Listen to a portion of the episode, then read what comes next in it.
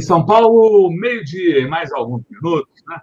Aqui estamos iniciando mais uma edição do programa Redemoinho, hoje tratando de questões internacionais.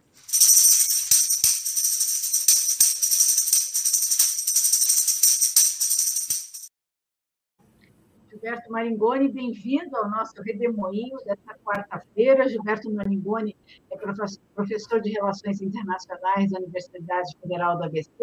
Maringoni, o que, que se destaca nesse mundo? Olha, o mundo sempre, sempre, sempre está em ebulição. Né? A gente tem a continuidade da guerra, é, mas eu acho que muita gente está tratando a guerra, a gente já tratou bastante aqui. Eu quero falar de outro assunto. Eu poderia tratar também das eleições francesas nesse domingo, que são decisivas, mas eu quero pegar algo que, embora esteja assim, embora esses dois temas sejam fundamentais, eu quero pegar um tema da América Latina da maior importância. A imprensa brasileira deu algum destaque, mas ele mereceria muito mais destaque e um debate nesse ano decisivo para o Brasil, nesse ano eleitoral, que é a reforma do sistema de energia e do setor mineral, reforma constitucional, que o presidente mexicano André Manuel Lopes Obrador, um presidente de centro-esquerda que está no poder desde 2018, tentou aprovar nessa semana. Ele tentou aprovar duas coisas. Ele tentou aprovar a nacionalização, ou seja, a reestatização das empresas do setor elétrico e a estatização da exploração do lítio um mineral estratégico, cada vez mais muito utilizado na microeletrônica, usado na medicina, usado na indústria no geral. Então, é sobre isso que eu quero conversar com vocês aqui nesses 15 minutos nossos, porque é uma batalha que todos os países vão ter que enfrentar. Eu falava até antes aqui com Rodolfo e com Eleonora, é, que eu tive ontem um apagão aqui na região e a gente não sabe por que acontece. E as pessoas estão tendo apagões, a ineficiência das empresas privadas brasileiras nas áreas estratégicas de energia, de comunicação, preços abusivos, e a área de energia inclui a Petrobras, mas especialmente a perda de competitividade que o Brasil tem com cobranças abusivas nos valores, nas contas de energia, seja para residência, seja para a indústria se repetem em todos os países em que essas empresas foram privatizadas nos anos, em especial nos anos 90. Eu vou falar primeiro o que foi a votação, contar um pouco da história das privatizações no México, e a gente volta à atualidade para os dilemas colocados na América Latina. No centro de tudo está uma grande definição: qual é o papel do Estado na economia? Qual é o papel do poder público na governabilidade de setores é, muito sensíveis da economia, que são setores de monopólios naturais. O que, que teve em votação do, do, no domingo, na, no domingo, segundo e na terça no México? O presidente Lopes Obrador é um presidente, como eu disse, de centro-esquerda, é um moderado, mas ele tem tido uma postura com muitas dificuldades de tentar é, retomar a integração da América Latina. No segundo semestre do ano passado, ele tentou fazer e fez uma reunião da União das Nações Sul-Americanas, da Unasul, uma entidade criada entre 2008 e 2010 pelos governos de centro-esquerda da América Latina, no qual o Brasil teve um destaque capital para na, na formação, no, ainda no governo Lula, na formação dessa entidade, e o Lopes Obrador tem tentado mudar uma série de questões num país que foi também devastado pela privatização neoliberal. É, o, o México viveu, ao longo dos anos 90, na verdade, a partir de 82 e de 88, uma fúria privatizante que alcançou vários setores, especial as privatizações na área de telefonia, estrada de ferro, estrada de rodagem, indústria açucareira, fertilizantes, aeroportos e de energia elétrica. E a, e a, indústria petroleira do México, embora formalmente continue estatal, ela é muito como a Petrobras, é, é, é, ela obedece à lógica da iniciativa privada. Essa fúria privatizante levou a que 155 empresas fossem vendidas na, no, no segundo maior valor amealhado na América Latina. O Brasil foi o primeiro disparado, foram 100 bilhões de dólares nos anos 90. É preciso dizer que esses 100 bilhões dos anos 90 equivale a quase o dobro hoje, mas isso não quer dizer o valor das empresas. Para se ter uma ideia, a Vale do Rio Doce foi privatizada por 3,2 bilhões de dólares em 1997. Isso não corresponde hoje a seis meses do lucro da empresa. Então, o, o, o que foi feito no México, foi, é, é, os trabalhadores, a, a mão de obra, o número de trabalhadores nas empresas estatais que foram privatizadas caiu pela metade, gerando problema social sério. Houve essa privatização acelerada, não dotou o México de mais segurança na sua economia, instabilidade econômica. Em 94, quem é um pouquinho mais velho, quem estuda isso, sabe que a moeda mexicana no México quebrou e o país vive um drama secular, que não é um drama de agora, quer dizer, agora ele está muito atado, ele, o México sempre foi muito ligado à economia dos Estados Unidos, a industrialização mexicana, em especial no norte do país, é composta em sua maioria por maquiladoras, ou seja, são empresas é, é americanas que levam para a montagem final dos seus produtos as mercadorias para o México, elas são só encaixadas, montadas, como se fosse assim um jogo de Lego quase, sem transferência de tecnologia, com salários muito mais baixos que dos Estados Unidos, e o país tem esse problema da industrialização e também vive um processo de desindustrialização muito sério. Se a gente for para trás um pouquinho mais, antes de voltar para o presente, vale a pena assinalar que o México nem sempre foi assim como toda a América Latina, como o Brasil, essa, esse campeão das privatizações. É, e o México foi o primeiro país do continente a nacionalizar suas riquezas do subsolo. Em 1938, o presidente de centro-esquerda nacionalista Lázaro Cárdenas, que governou de 1934 a 1940, mas em 38 Cárdenas nacionaliza as empresas de petróleo, mas nacionaliza a riqueza que está no subsolo, especialmente ali no Golfo do México.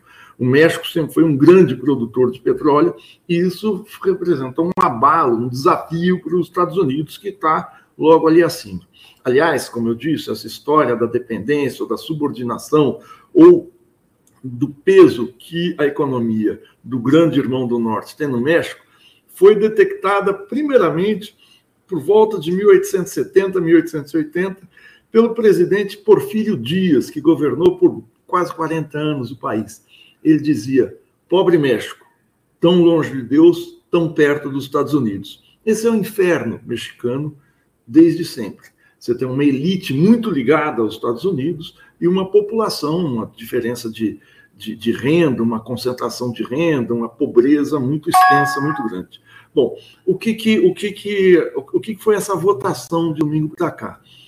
O Lopes Obrador, desde o início do seu mandato, está em enfrentamento com as empresas de energia. Lá, como aqui, os preços também são muito altos, os preços são dolarizados, e no primeiro ano do seu mandato, em 2019, eh, ele busca fazer um, um contratar, ou seja, refazer os contratos com as empresas de energia e tem muita dificuldade para conseguir baixar os preços de energia.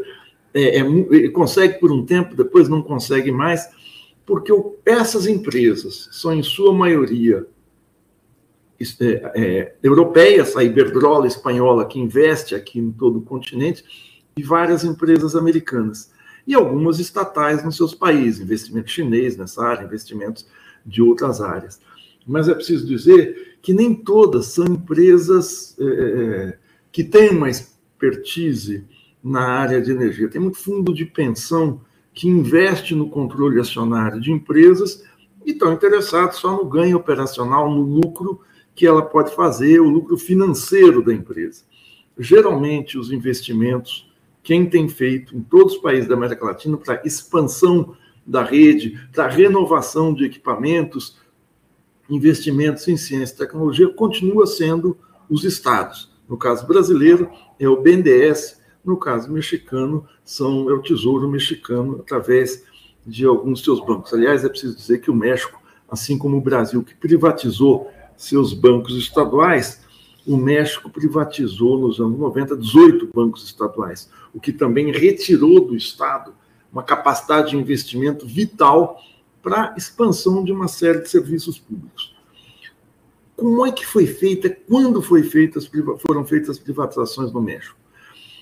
Foram feitas sob os governos dos presidentes Miguel de la Marie, que governou de 82 a 88, Carlos Salinas de Gottari, que governou de 88 a 94, pelo Ernesto Zedilo, de 94 a 2000. O que eles têm em comum são todos do mesmo partido, o Partido Revolucionário Institucional.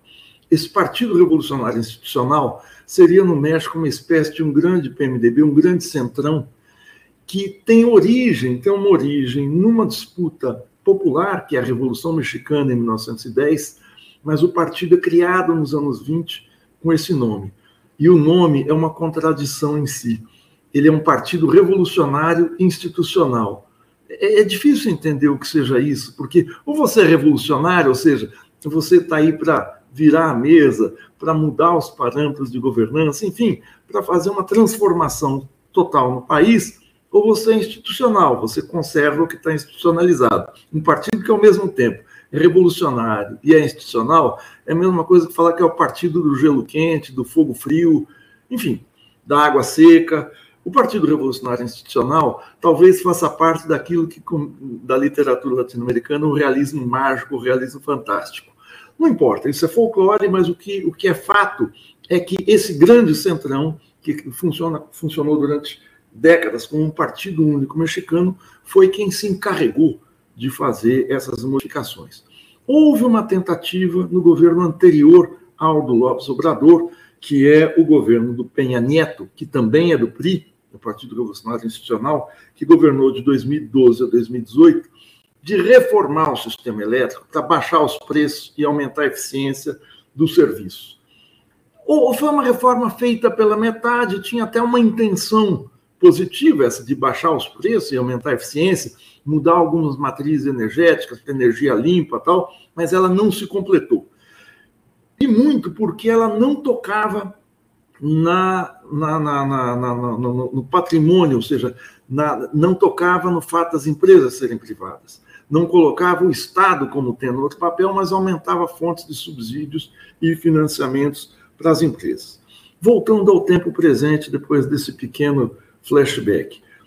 O que que o, o, que que o, o, o Lopes Obrador tinha nas mãos como, como carta na manga para conseguir reestatizar?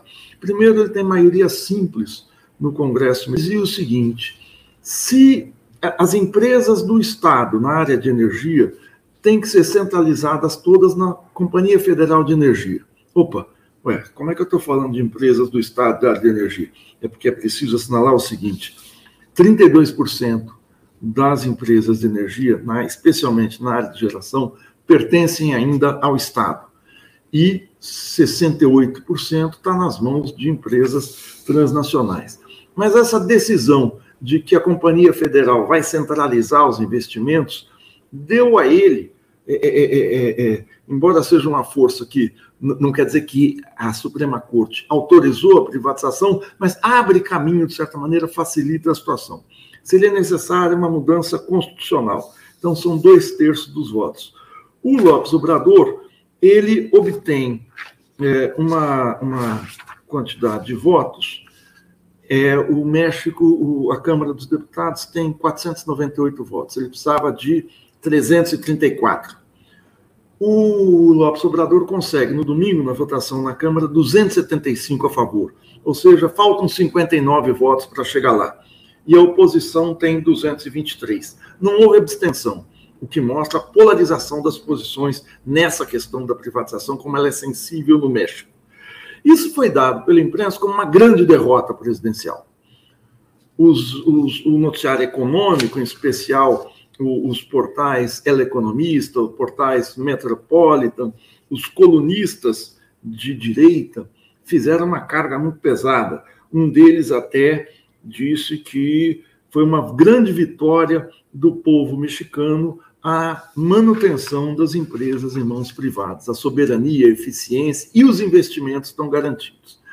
Mas por trás da letra dessas matérias está uma pressão muito forte dos Estados Unidos, os agentes econômicos, os agentes do Tesouro americano disseram que os investimentos iriam secar no México, ninguém iria investir num país que reestatiza empresas, o que é mentira, que vários países europeus estão estatizando saneamento, empresa elétrica, empresa de trens, são países, a França, a Inglaterra, a Alemanha, e que é, é, isso tornaria o país um par internacional. Então, vocês terem uma ideia, a oposição chegou ao cúmulo de quando consegue derrotar ou seja, impedir a reestatização, cantam o hino nacional, como se fosse do interesse nacional manter as empresas privadas.